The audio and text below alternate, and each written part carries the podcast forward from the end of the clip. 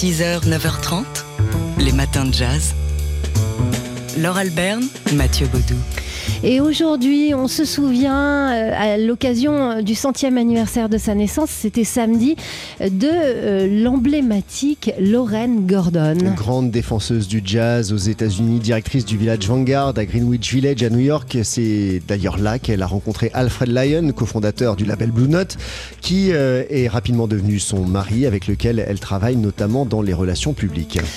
quelques années plus tard, en 1949, après avoir divorcé d'Alfred Lyon, elle a épousé Max Gordon et c'est là qu'intervient le Village Vanguard puisque Max Gordon c'était le fondateur et directeur de cet endroit qui à l'origine n'était pas un club de jazz. Et à la mort de Max Gordon en 1989, elle reprend la maison, reste la directrice du club jusqu'à sa mort en 2018 à l'âge de 95 ans et c'est sous son impulsion hein, que le Vanguard se mue de scènes destinées à accueillir des poètes euh, dans les années 50 en club de jazz mythique ayant accueilli les plus grands.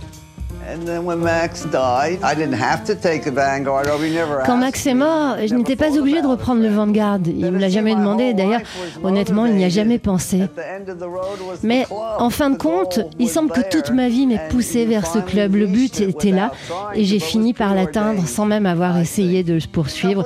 C'était écrit, je pense. Et dans un ouvrage intitulé Alive at the Village Vanguard, My Life in and Out of Jazz Time, publié en 2006, elle revient sur euh, cette vie riche qu'elle a dédiée au jazz et à celles et ceux qui la jouent. Et en dehors de son engagement pour le jazz d'ailleurs, on apprend dans ce livre qu'elle s'est aussi engagée politiquement, notamment contre les tests nucléaires, la guerre euh, au Vietnam ou au sein du groupe d'activistes Women Strike for the Peace. Voilà une sacrée personnalité hein, que celle de Lorraine Gordon.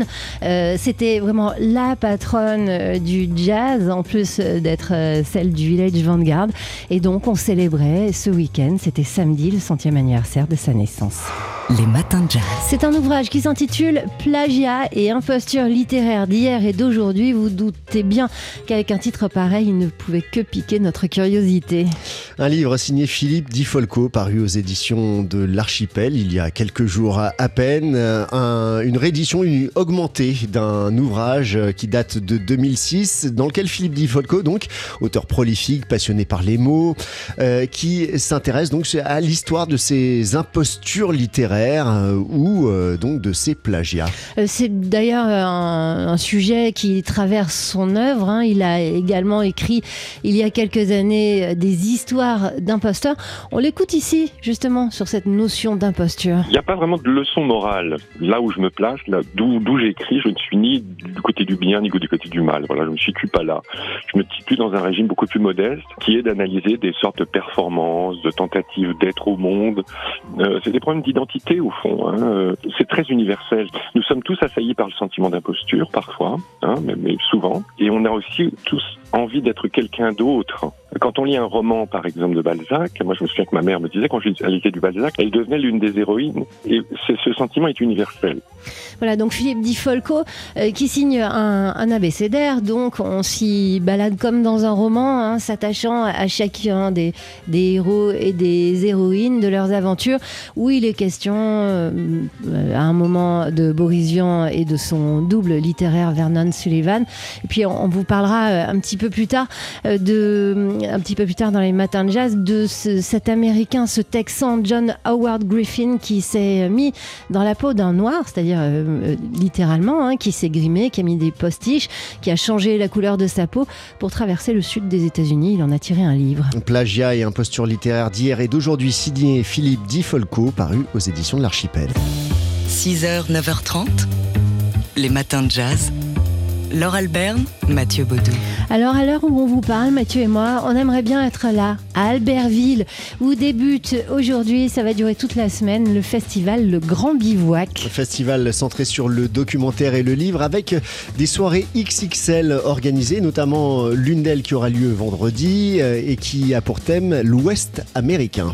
Euh, une soirée qui va questionner les représentations de cet Ouest américain et la possibilité euh, de renouveler ces représentations, ou en tout cas de les actualiser. Vous en avez parlé vendredi, Mathieu, euh, avant euh, le, week-end, avec ce documentaire qui a été euh, diffusé, enfin que qu'on peut voir en ce moment, consacré au Black Far West. On a plein de Alors, euh, au mieux des représentations, au pire des préjugés sur Ouais, l'Ouest américain. Des clichés et, des, et une- un imaginaire qui a, été, euh, qui a été modelé par Hollywood. Et il s'agit aujourd'hui, et beaucoup d'auteurs de livres et de documentaires euh, s'y attellent, de déconstruire le mythe de l'Ouest américain pour essayer de, de reconstruire une réalité plus proche de la réalité historique. West Empire de Mathieu Lelay, lui, se penche sur l'Ouest américain d'aujourd'hui, sur la nature immaculée malgré les détritus qui entourent des maisons parsemées, euh, dans ces paysages si atypiques. Et puis il y aura aussi un autre film qui nous emmènera euh, sur la, dans la transhumance des bisons avec les Indiens Blackfeet.